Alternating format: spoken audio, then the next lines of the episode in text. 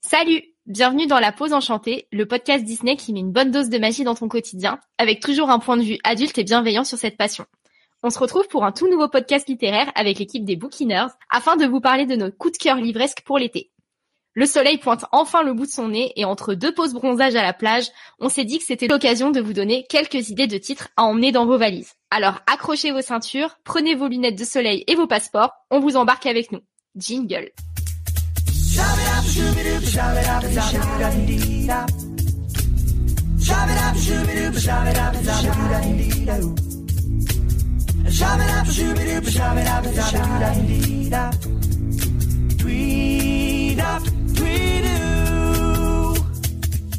Voilà, ça y est, on peut commencer. du coup, coucou tout le monde, comment ça va? Ça va Aurore, avec le beau temps forcément, tout va bien, tout va mieux, et puis déconfinement surtout, donc on peut euh, recommencer à vivre à peu près normalement. Enfin et est-ce qu'il y en a quelques-uns parmi vous qui partent en vacances ou pas cet été? Alors euh, moi personnellement, c'est pas prévu, non. Euh, ce sera des vacances d'été studieuses, on va dire. Moi pareil, c'est boulot et je verrai ça au mois de septembre du coup. Et toi Sandra alors? Moi, ce sera des vacances à Disneyland Paris. Trop bien, tu pars quand? Mi-juillet, donc on verra. Normalement, il devrait y avoir le soleil, tout devrait être ouvert, donc. Et puis on aura peut-être le moyen de manger ensemble si t'es dans le coin. Bah ouais, grave. Avec grand grand plaisir, pas de souci. Mais ce serait trop cool. Tu fais un séjour en hôtel Disney ou pas? Alors, euh, j'avais réservé initialement à Santa Fe qui semble être fermé, donc il faudra que je les contacte pour savoir où est-ce qu'on va dormir. Ah, au Newport avec un peu de chance? Oui, un petit surclassement New York, ça peut être sympa. Ce serait un, un, sacré surclassement quand même. C'est beau de rêver. Nickel. Bah moi de mon côté, du coup, euh, je pars euh, une semaine entre fin juillet et début août et j'ai trop hâte. Ça va être trop bien. J'en ai trop besoin. Je pense comme tout le monde ici. Ah oui. Entre le déconfinement, le soleil qui a tardé à sortir, euh, oh, les vacances là, on va les jamais autant les apprécier. Ça va nous faire du bien. Alors, avant qu'on entame notre sujet du jour, ce que je vous propose, c'est qu'on revienne un peu euh, bah, sur les livres dont on a parlé la dernière fois. Lors de notre dernier podcast, on avait parlé un peu des prochains livres qu'on allait lire. Est-ce que ça vous dit de faire un bilan? Genre Sandra, je sais que tu avais euh, lu Oser ses rêves de Cendrillon, le Twisted Tale. Qu'est-ce que t'en as pensé? En effet, tu avais raison. C'est un Twisted Tale qui m'a réconcilié avec cette série dont je commençais à me lasser. J'ai trouvé que la suite était, euh, enfin du moins le twist était cohérent, que l'histoire qui suivait était cohérente aussi. Le trait de caractère des personnages était fidèle à ce qu'on a connu dans les livres d'animation. Très très contente de ce livre. Tant mieux. C'est ton préféré de la saga, tu penses? Euh, oui, il arrive dans le top 3, ouais. Ok. Bon bah moi de mon côté euh, rien de très nouveau parce que euh, bah en fait le livre sur Walt Disney j'ai toujours pas réussi à avancer d'une page depuis notre dernier enregistrement, ce qui n'est pas bien. Par contre je me suis plongée à fond dans les Drew as they. Donc j'en ai lu deux, un sur les années 70-80 et un sur la première partie des années 40 qui m'a un peu moins plu, mais j'ai commandé euh, deux autres volumes pour mon anniversaire que j'ai pas encore le droit d'ouvrir, donc hâte de me plonger dedans.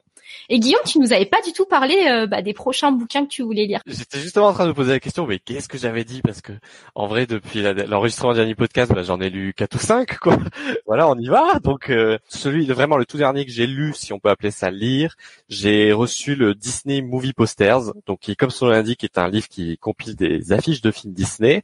Donc clairement, euh, il y a une page de texte, donc c'était assez rapide parce qu'il existe un pendant parc avec les affiches des parcs d'attraction.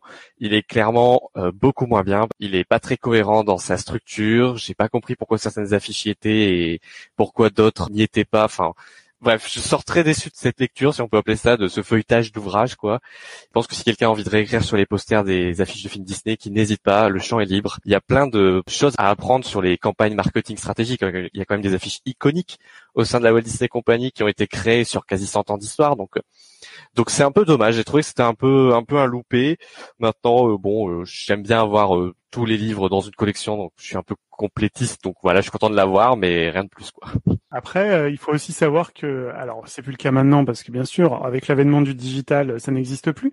Mais avant, les films ressortaient tous les sept ans au cinéma. Bien sûr. Blanche-Neige, c'est le film qui, en fait, mondialement, a totalisé le plus d'entrées. Il en a fait bien plus que Avenger Endgame et Titanic, parce qu'en fait, il est sorti tous les 7 ans depuis 1937. Donc, il détient le record du nombre d'entrées. Et donc, il y a autant d'affiches que de ressorties de films. Et justement, dans le livre, il y a des affiches de ressorties qui sont mises, donc ça c'est très très bien. Et je comprends que l'auteur pouvait pas compiler toutes les affiches de chaque film parce que ça c'est impossible euh, vu déjà que par film il y en a au moins une dizaine plus les affiches personnages. Euh, aujourd'hui euh, voilà c'est il y a une multitude de campagnes d'affichage qui sont faites. Je regrette certains choix et je regrette le manque d'explication et le manque de contextualisation de l'importance de cette iconographie qui a été faite par les studios Disney quoi. Et ça s'arrête à quel film exactement? Alors le livre fait de Steamboat Willie à vice versa. Du coup, ça fait 1928-2015. Je sais qu'à la base, le livre devait faire Oswald à Big Hero 6, donc les nouveaux héros, et que finalement, ils ont attendu un peu pour rajouter quelques affiches, mais du coup, ils ont supprimé Oswald. Et euh, voilà, donc le livre est sorti il y a 6 ans maintenant, vu qu'il est sorti en 2015, et il est dispo à un prix d'environ 20 euh, à 30 euros, voilà. Mais ouais, c'est dommage qu'il n'y ait pas au moins un petit paragraphe explicatif sur la démarche artistique, etc. Il y en a en intro de chaque euh, partie, parce que du coup, il y a une partie live action, une partie film d'animation selon les âges d'or. Le problème, c'est que c'est vraiment pas centré sur les affiches, c'est vraiment sur, euh, bah voilà, Blanchet est sorti en 1937, après ça c'était Pinocchio, euh, et c'est des choses vues et revues dans de tas de livres Disney, donc il y a rien de nouveau du point de vue des posters, on va dire, c'est pas très spécifique. Ouais, ça te permet juste de répertorier en fait euh, ce qui existe. C'est ça. Ça, c'est un beau catalogue. Et encore.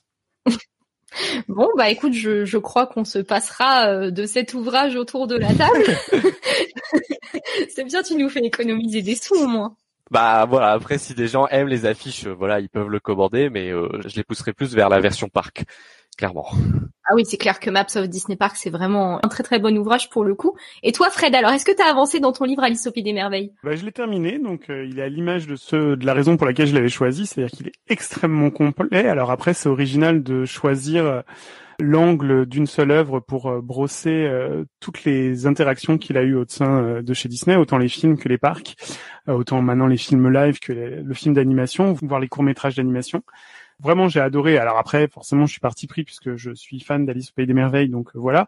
C'est une bonne idée et ça serait intéressant qu'il le fasse sur d'autres œuvres comme euh, Peter Pan ou Pinocchio ou, euh, ou les Contes de Perrault, voilà, qui ont plein d'interactions dans les parcs Disney ou tout simplement du Vendolé Soul, hein, qui a donné Mr Todd. Ouais, Mr Todd, parce que j'étais en train de chercher en français et en anglais, qui du coup a des restaurants, a une attraction au, Disneyland Park.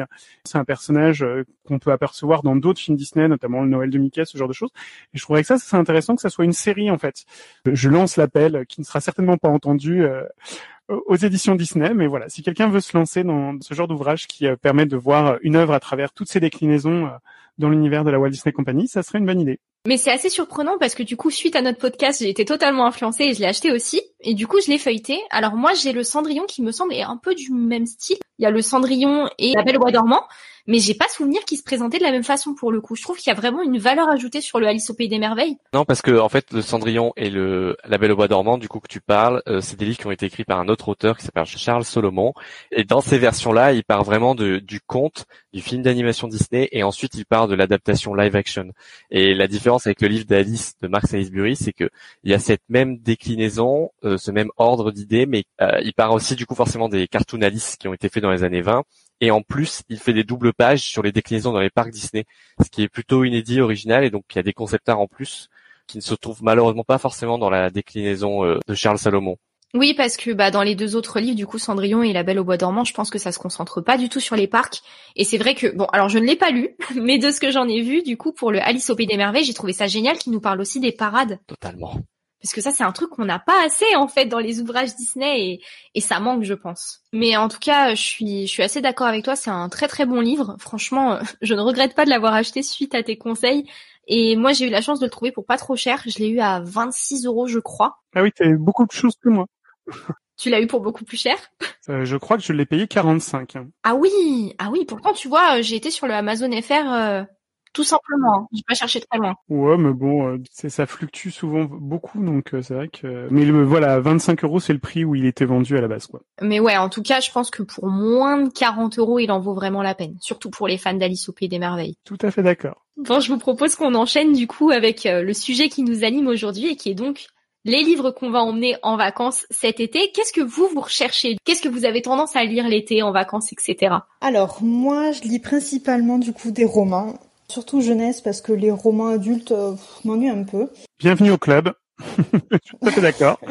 Voilà, j'ai besoin d'un peu de fiction, un peu d'évasion, un peu d'aventure. Bon, comme je suis une fille, évidemment, un peu d'histoire d'amour, sinon c'est pas drôle.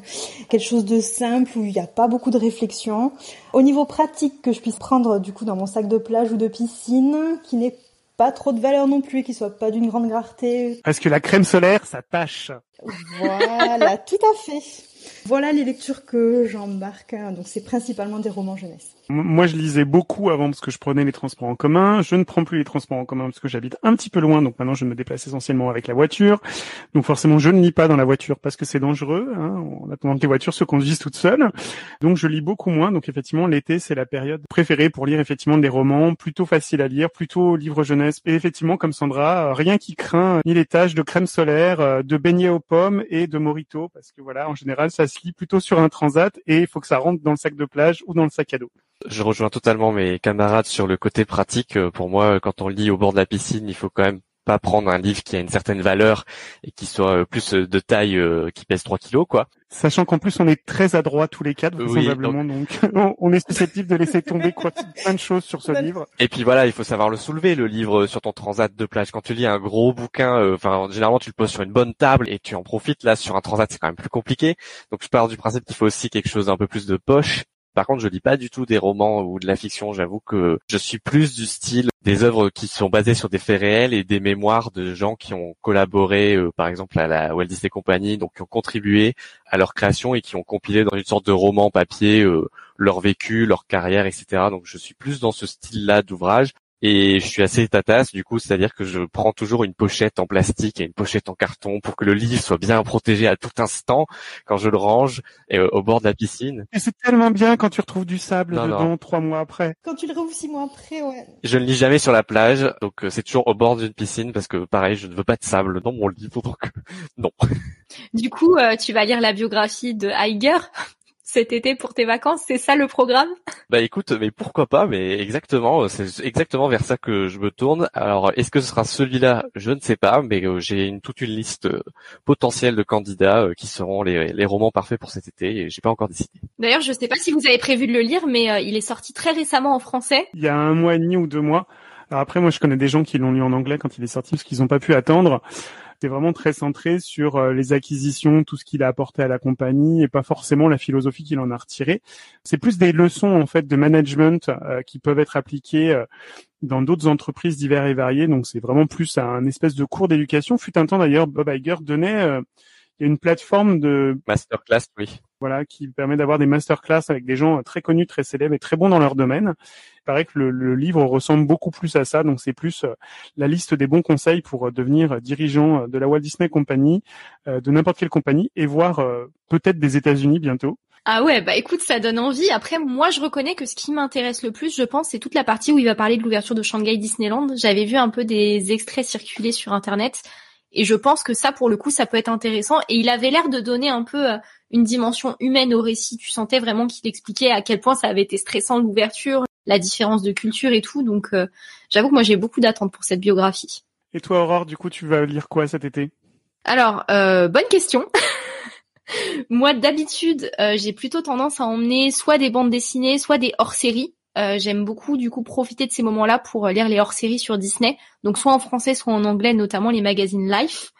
Euh, L'année dernière, j'ai voulu emmener du Twisted Tail, mais en fait, je me suis rendu compte que entre le fait que j'arrivais pas à me concentrer et le fait que ça prenait de la place dans ma valise et que je pouvais pas trop emporter des souvenirs, je reproduirais pas l'erreur cette année. mais je pense que je vais partir sur peut-être les hors-séries des Trésors de Picsou. ça sort tous les deux mois chez le marchand de journaux et moi, c'est une option que j'aime beaucoup personnellement déjà parce que j'adore Picsou, hein, mais parce que à chaque fois ça se concentre sur une période littéraire, un artiste en particulier, et je trouve qu'il y a une vraie cohérence. Ça coûte moins de 10 euros, je crois que c'est 5,90 euros, quelque chose comme ça, donc euh, c'est assez rentable. Et disons que bah, si on perd, si le truc disparaît, c'est pas trop dur de retrouver chez le marchand de journaux, donc c'est plutôt cool. Et il y a une dizaine d'histoires, il y a 250 pages environ, donc c'est assez rentable financièrement. On le termine pas en deux heures. Et il y a plein de, petites références en fait à chaque fois qui vous expliquent les, recherches qu'il y a eu derrière les gags, toute la vraisemblance en fait euh, des différentes histoires, les recherches historiques et tout.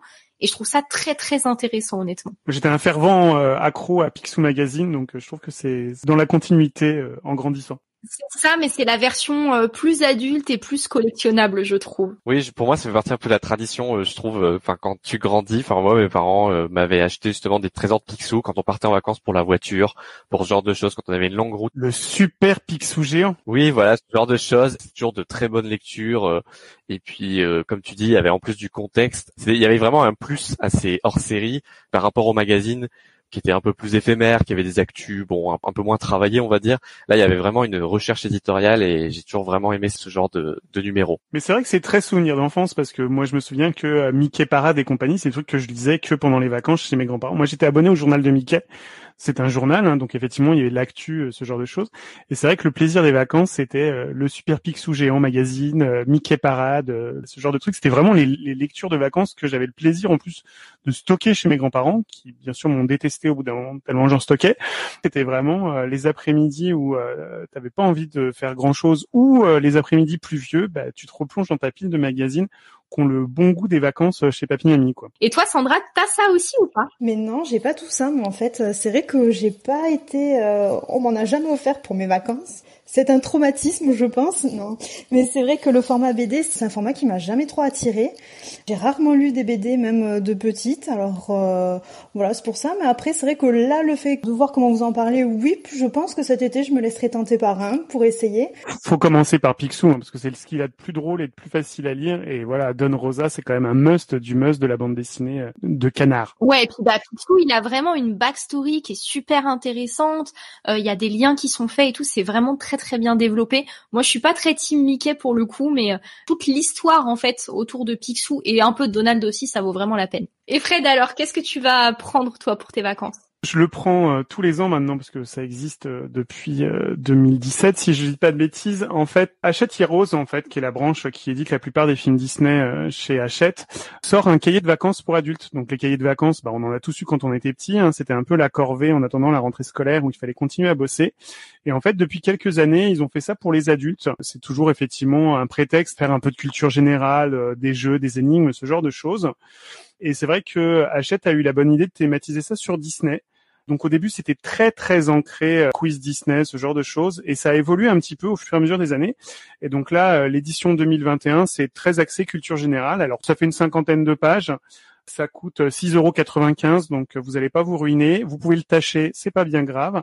C'est joliment illustré. Il y a deux grands quiz Disney au milieu et en fait il y a plein de petites énigmes, type énigme du professeur Layton pour ceux qui connaissent, mais qui sont toujours reliées à un film Disney. Et ce qui est assez bien, c'est que plutôt que de se centrer sur les films les plus connus de Disney, ils ont fait un petit peu de tout. Il y a des passages sur Atlantide, ils parlent de Frères des Ours, des nouveaux héros, enfin euh, voilà. Donc il y a aussi une page sur En avant. Il y a des petites anecdotes de films, c'est pas mal. Et ce qui est bien, c'est que tous les ans, ça change. Ils font une édition différente et ce n'est pas les mêmes contenus. Ils en ont un autre qui existe, qui s'appelle Passeport Disney, et est orienté vraiment que Disney, mais par contre qui n'est pas rééditorialisé tous les ans. Donc en fait, ça fait quatre ans qu'ils nous impriment la même chose. Et sinon, si vous en avez marre de cocher des cases sur la plage et de relier des traits et des points pour faire des dessins, je vous conseille de deux romans qui sortent un petit peu de l'univers euh, Disney traditionnel. Un sur l'univers Star Wars, où on n'a pas besoin de connaître grand chose à Star Wars pour comprendre, qui s'appelle Étoile perdue de Claudia Gray chez Pocket Jeunesse, qui pour l'instant n'est plus édité, mais qui est facilement trouvable, soit en brocante, soit à cases, qui est en fait un espèce de Roméo et Juliette, qui se passe sur 40 ans. Donc c'est un petit peu compliqué, mais c'est l'histoire de deux jeunes adultes qui se rencontrent au moment de la menace fantôme. Et donc du coup, ça va durer jusqu'à un nouvel espoir, donc l'épisode 4, le premier Star Wars pour vous situer à peu près dans les films, mais ça on s'en fiche un peu parce que un va se retrouver embarqué par l'Alliance rebelle et l'autre va se retrouver dans l'Empire et en fait ils sont amoureux l'un de l'autre et c'est un espèce de Roméo et Juliette à la sauce Star Wars. C'est extrêmement bien écrit, c'est de la littérature jeune adulte, hein. c'est vraiment une très très belle histoire et ça vous donne un point de vue complètement différent sur ce que le cinéma vous a montré parce qu'en fait tous les événements des films se passent en parallèle de l'histoire donc vraiment en trame derrière, mais on suit surtout leur histoire et toutes les conséquences qu'on peut vivre quand on appartient à deux, familles ennemies. Et l'autre roman euh, qui est très sympa aussi, c'est un roman de la saga Indiana Jones. Donc ça s'appelle euh, Indiana Jones, c'est l'oracle de Delphes. C'est pareil, c'est extrêmement facile à lire. Et ça se passe juste après que euh, Indiana Jones se soit diplômé de l'université. Donc ça se passe avant les films, bien sûr, où en fait il vit ses premières aventures d'archéologue jeune débutant, euh, où il connaît rien euh, aux femmes, il n'est pas encore le grand séducteur qu'il est, et donc c'est toute une histoire d'aventure. Ça se passe vraiment juste un peu après l'introduction de la dernière croisade.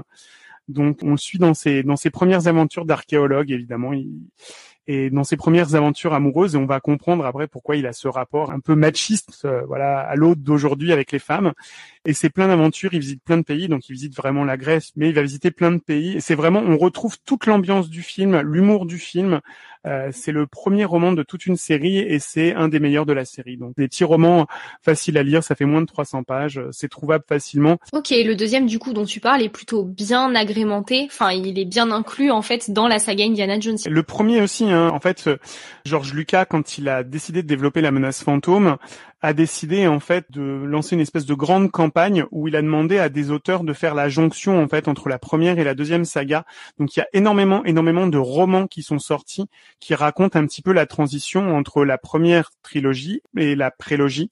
Quand Lucasfilm a été racheté par Disney, Disney a choisi de conserver tous ces romans et d'en faire ce qu'on appelle un univers légende. Donc ils sont pas forcément ce qu'on appelle canon pour euh, dans la continuité que Disney veut donner à la saga Star Wars, mais qui néanmoins permettent d'avoir un autre point de vue sur la saga. Il y a plein de personnages qui ont été introduits, dont les gens sont ultra fans.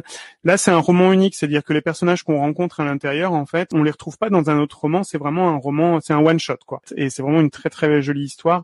Et euh, vous aurez très facilement la larme à l'œil, quoi, mais d'émotion. Oh, c'est beau. Mais c'est vrai que je trouve que Disney a vraiment tendance à faire ça maintenant, à surfer sur les films qui vont sortir et à développer un roman autour de ça, soit sur une histoire qui va avoir lieu juste avant le film, soit re-raconter l'histoire du point de vue des personnages, un peu comme dans les Twisted Tales. Mais il y a aussi d'autres romans qui l'ont fait. Je sais pas si vous en avez déjà lu. Le Cruella qui sort raconte le personnage juste avant le film live en fait. Ah génial. Bah alors ça c'est sûr que je vais l'acheter, mais je pensais notamment à Un cœur de glace, qui est un bouquin qui raconte la Reine des Neiges, mais du point de vue de Hans. Pourquoi est-ce qu'il a piégé Anna, comment est-ce que ça se passait pour lui avant tout ça?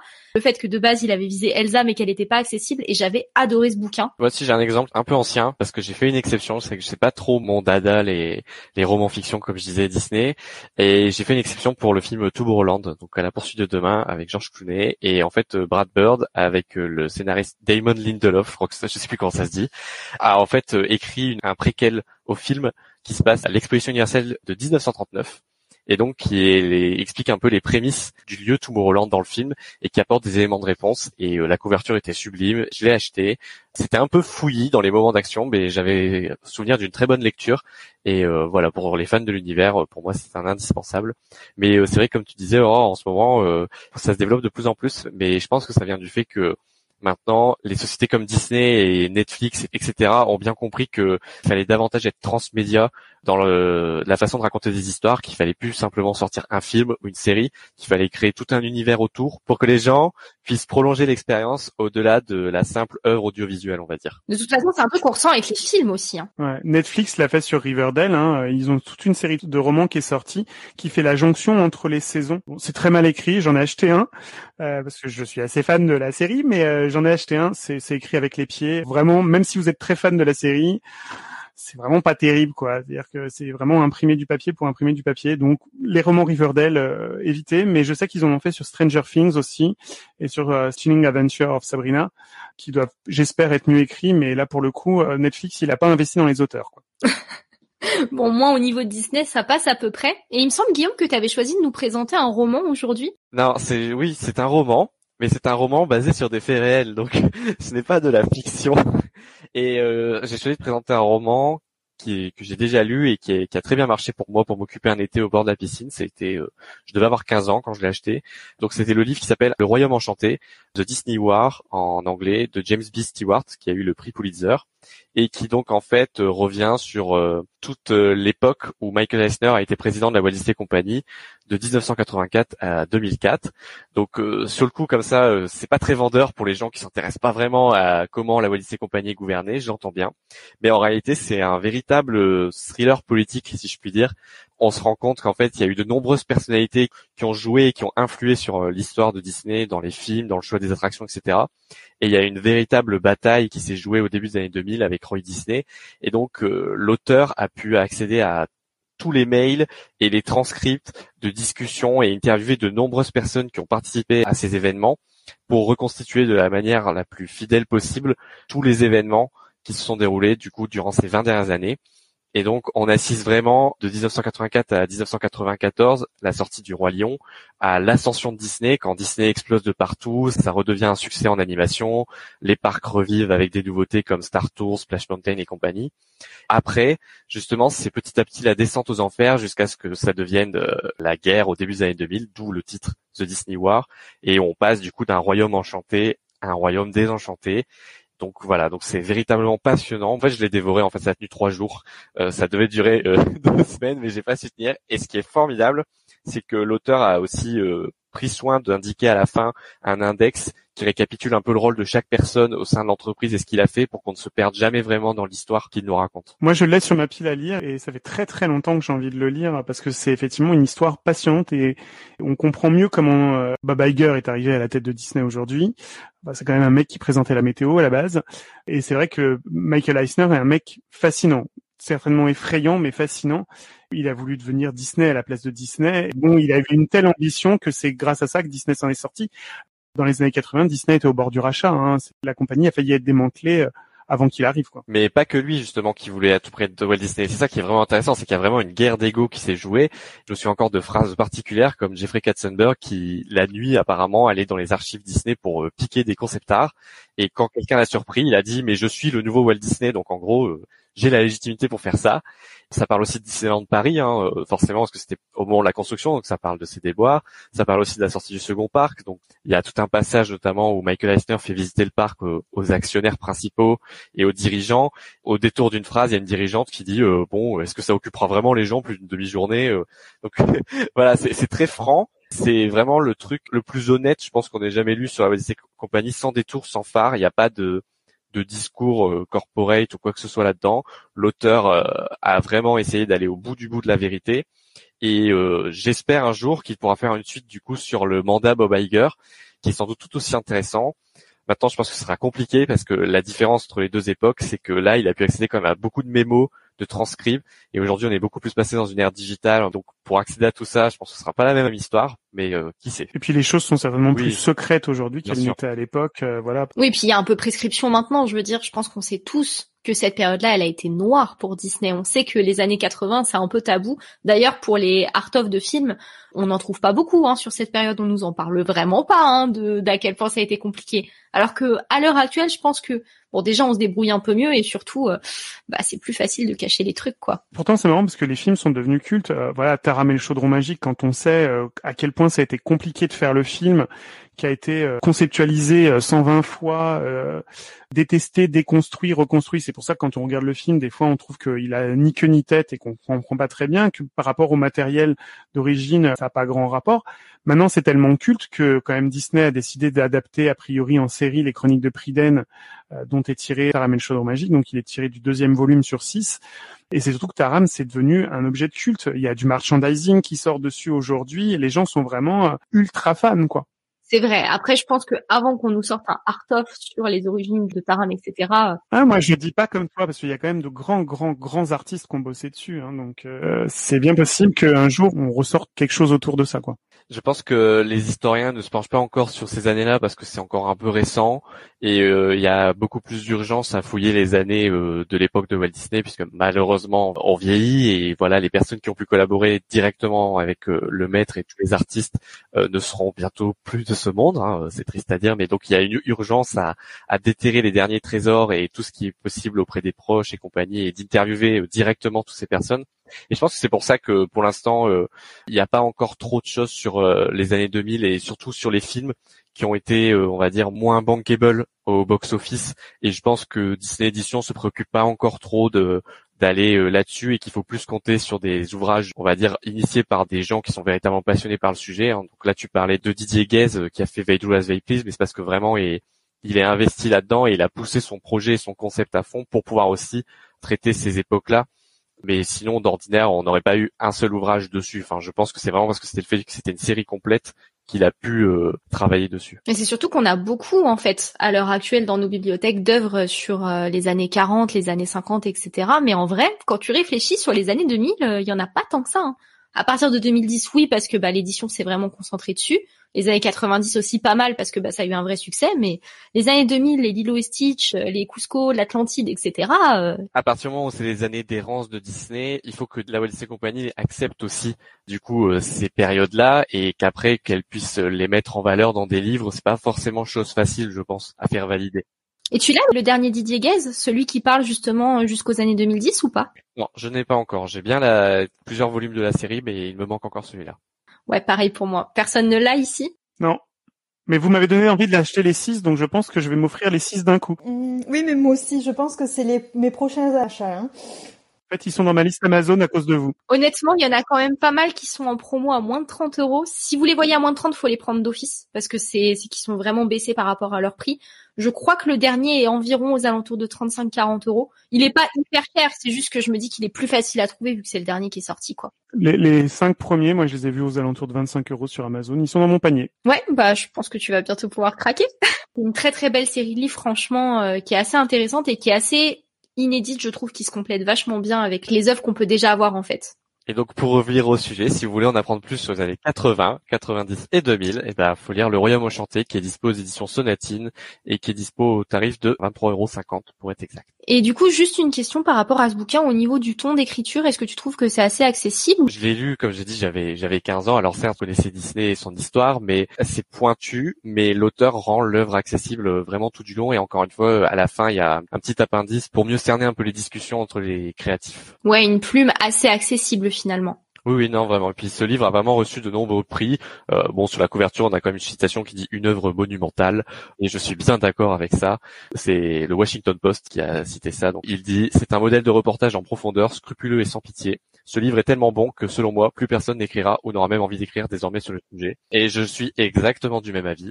Ce qui est bien, c'est qu'à chaque fois qu'on enregistre ce podcast, je suis au moins influencé sur grand minimum une œuvre. Bah là, c'est bon, je crois que j'ai trouvé la prochaine que j'achète.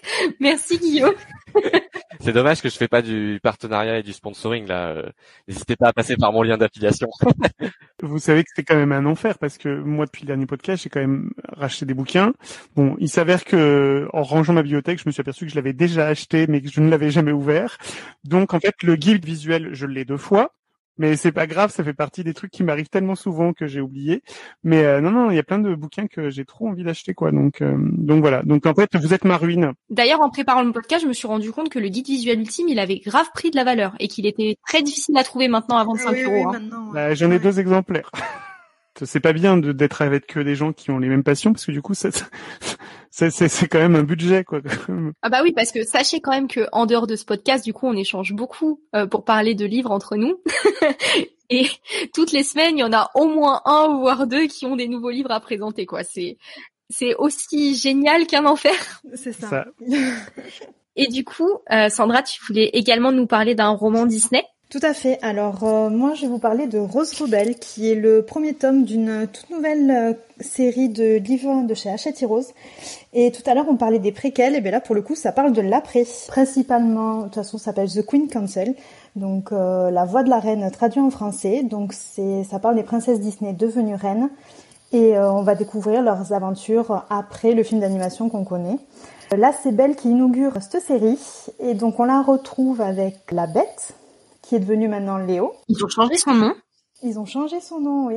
Et ça t'a pas perturbé? Adam, ça fait très français, autant Léo, pas trop quand même. hein. Mais Léo, quelle idée, quoi Ah oui, oui, Léo. Alors, euh, on a une petite anecdote là-dessus, quand même, une petite explication, bon, que j'ai pas trouvé forcément très convaincante, mais bon, on l'a. D'accord. Le nouveau couple princier part à Paris et à Versailles pour rencontrer Louis XVI afin de faire reconnaître le royaume d'Avéon, qui a été euh, oublié durant euh, toutes les années où la malédiction a régné.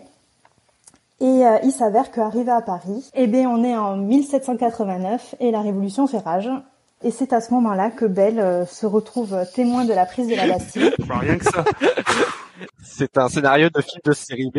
C'est ça, elle a été sous les fenêtres à Versailles récupérer du, du pain et de la brioche. Elle se baladait, non, elle faisait les magasins.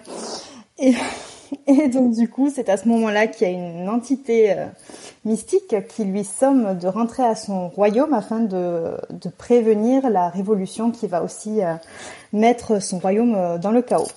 Et donc c'est à ce moment-là qu'on va suivre du coup Belle dans tout ce combat afin de protéger son nouveau royaume.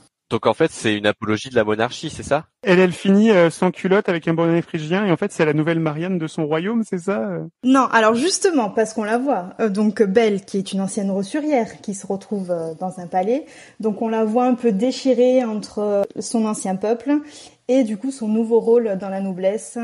Ouais, enfin quand euh, il y a les assiettes et les théières qui lui servaient le thé à manger, elle a pas dit non non plus. Hein? Mais elle a mûri. C'est quand même assez inattendu, je trouve, qu'il relie ça un peu à l'histoire de France et qu'il inclut vraiment dans un contexte historique. Je sais pas s'il prévoit de faire ça pour tous les nouveaux livres de cette série, mais c'est assez intéressant, étrange. Oui, alors honnêtement, moi j'ai adoré, enfin vraiment j'ai beaucoup aimé. Après, en termes de contexte historique, c'est quand même... Light? Voilà, on n'a pas l'impression de, lire- de lire un livre d'histoire. hein. Non, moi j'ai beaucoup aimé. Et est-ce que tu trouves que ça colle bien à la personnalité de la belle et de la bête qu'on peut voir dans le film d'animation? Parce que c'est souvent très risqué avec les romans qui prennent un peu des libertés comme ça. Honnêtement, moi j'ai trouvé ça cohérent, l'évolution des personnages, ouais. J'ai trouvé Belle assez fidèle à ses convictions. Bon, bah Léo ou la bête, euh, j'ai trouvé ça assez cohérent, ouais. Je pense que de toute façon, on parlera tôt ou tard d'un Twisted Tales dans un dans un podcast dédié parce qu'on a vraiment beaucoup de choses à en dire. Mais est-ce que tu penses que cette série de romans pourrait remplacer petit à petit, détrôner, avoir le même succès? Quel avis t'as là-dessus? C'est fort possible parce que déjà le premier est très sympa et le, ils en ont annoncé un deuxième sur Mulan qui a l'air top aussi. Puisque c'est euh, l'empereur du coup euh, préparant ben, ses vieux jours qui se décide à prévoir euh, sa Succession. Succession. succession. Voilà, merci. J'avais retraite dans la tête, mais c'était pas le même truc. Ouais, non, moi non plus, j'avais, tout autre chose. Et donc, du coup, il pense à Mulan pour lui succéder, et sauf que ben, Mulan est une femme. voilà. Bah oui. Et bon, comme elle- on, a- on sait qu'elle se déguise en bonhomme, avec un peu de chance, elle peut, elle, elle peut se déguiser en empereur, voilà. Avec une bonne vieille barbe. Là, elle a été démasquée, donc C'est vraiment tiré par les grands bouts. Hein. S'il y a des historiens qui nous écoutent, ne cherchez pas la corde et le gaz tout de suite. Hein. Ce ne sont que des romans de fiction euh, jeunes adultes. Cela dit, j'avais lu parce que je regarde toujours un petit peu ce qui se passe chez les éditeurs à droite à gauche et je savais pas qu'il allait être traduit en France. Les critiques sont très bonnes. A priori, c'est quand même très bien écrit, alors ce qui n'est pas toujours le cas suivant les romans jeunes adultes. Vraiment, il disait qu'il y avait de grandes qualités d'écriture. Alors après, le parti pris euh, de la dystopie, euh, ça c'est un choix euh, qui regarde l'auteur, voilà. Mais a priori, c'est très bien écrit et que c'était assez agréable à lire et que bon, ça s'adressait vraiment aux jeunes adultes pour le coup. oui. Après, vraiment, il y a une lecture qui est dynamique, je trouve, qui est fluide, avec une intrigue qui tient vraiment la route, et euh, surtout plein de rebondissements. Et, non, non, c'est vraiment très, très bien fait. C'est vrai que sur le synopsis, j'avoue que pour l'instant, je suis pas très convaincue.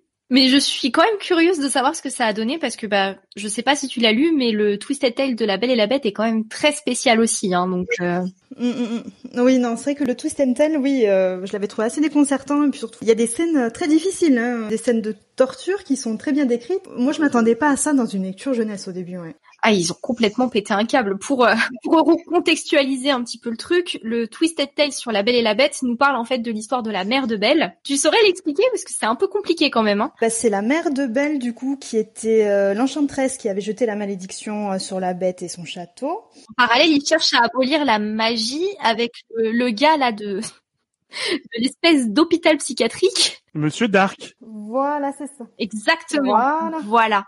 Il y a plusieurs chapitres qui sont alternés avec deux points de vue. Donc on a le point de vue de Belle et je crois que l'autre point de vue c'est la mère. Oui, c'était l'histoire du coup de la jeunesse des parents de Belle, avec en parallèle euh, l'histoire de la Belle et la Bête euh, du film d'animation. telle qu'on la connaît. Ouais. Dans la catégorie Twisted Tales, euh, c'est le seul qu'ils ont fait comme ça. On sait pas trop pourquoi. Perso, c'est le premier que j'ai lu en plus. Assez spécial quand même. hein. Oui, celui-là ouais, était particulier, ouais.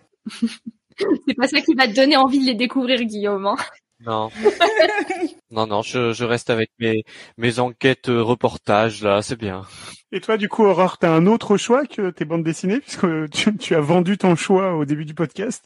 Bah en fait, j'ai deux choix, mais qui sont en rapport avec les bandes dessinées, puisque le deuxième que je voulais présenter, c'est celui-ci qui est Donald Happiest Adventures. Je sais pas si vous connaissez les BD Glénat. Il y avait le Mickey Craziest Adventures, ça doit être le premier de cette série-là en fait. Exactement. Alors c'est pas forcément des séries, à chaque fois c'est des tomes qui sont assez indépendants. Mais celui-ci est vraiment dans la lignée du Mickey justement parce qu'il est aussi réalisé par Lewis Trondheim et Nicolas Keramidas. Et en fait, il y a toute une légende en fait autour de ce livre aussi qui dit qu'en fait ils ont trouvé euh, lors d'un vide-grenier une revue complète de Donald's Quest qui date des années 1960, qui était intégrale et qui serait en fait l'histoire qui nous raconte ici. Alors est-ce que c'est vrai ou pas? Ils surfent à fond là-dessus, mais il y a beaucoup de BD Glénat qui sont très différentes. Il y a plusieurs types en fait. Il y a un type qui remet sous forme de BD des classiques de la littérature, notamment Moby Dick ou Frankenstein par exemple.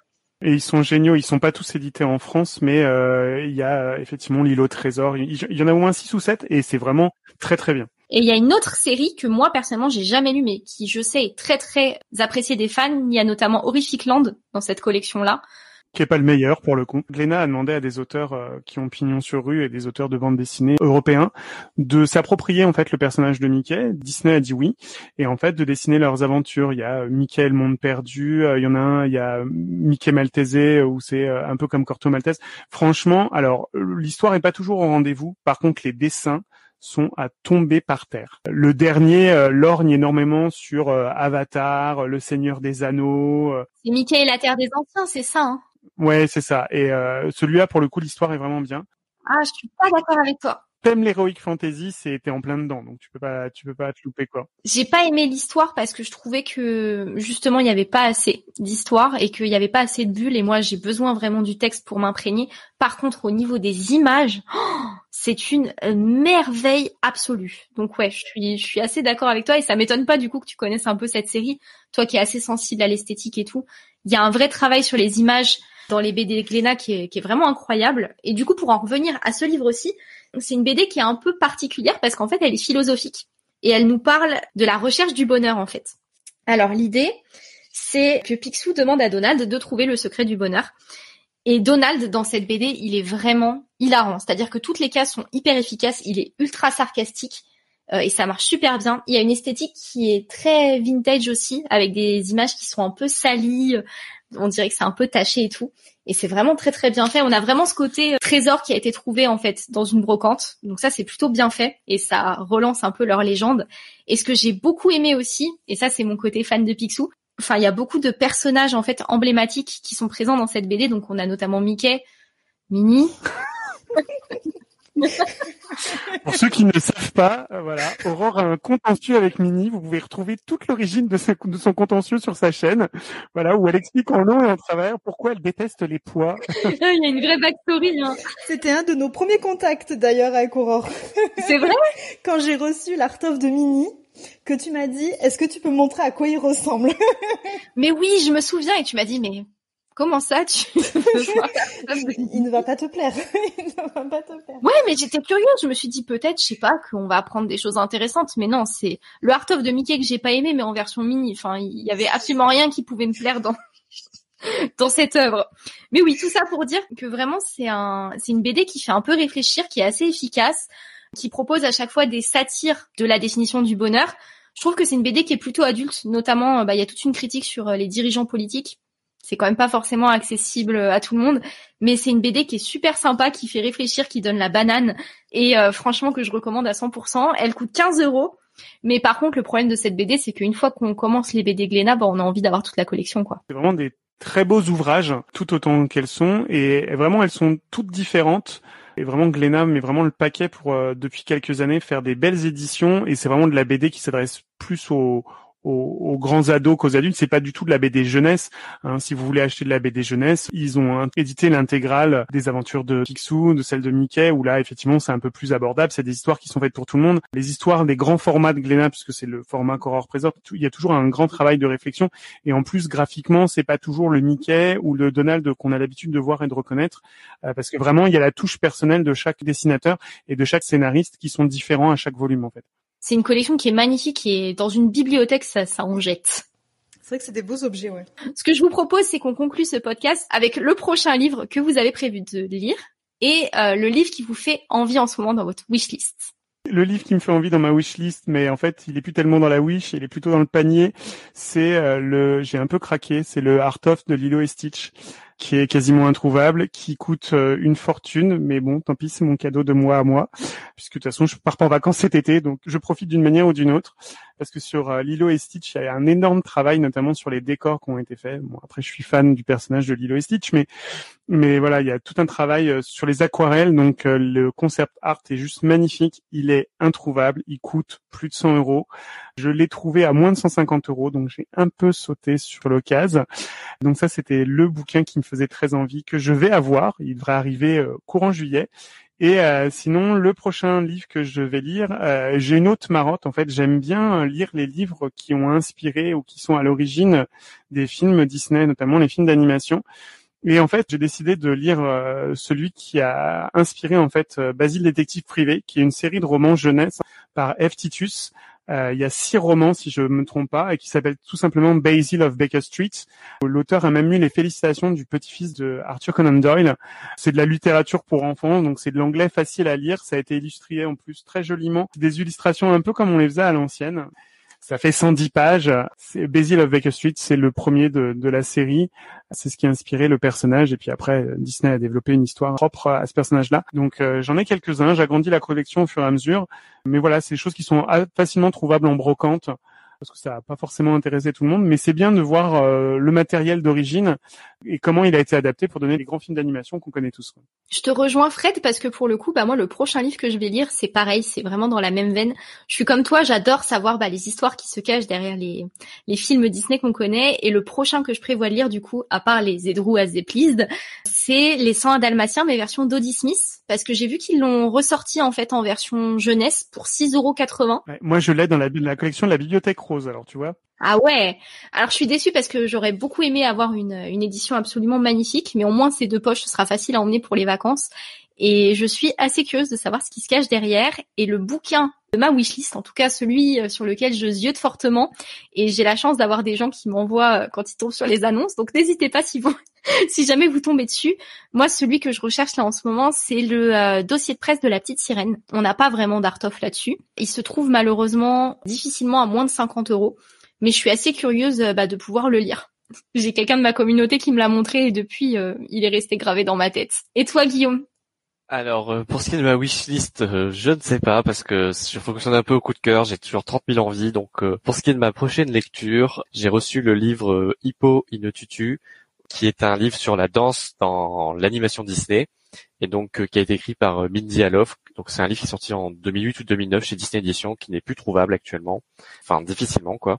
Ça m'intéresse de voir un peu euh, qu'est-ce qu'il y a comme point de vue à apporter à ce niveau-là.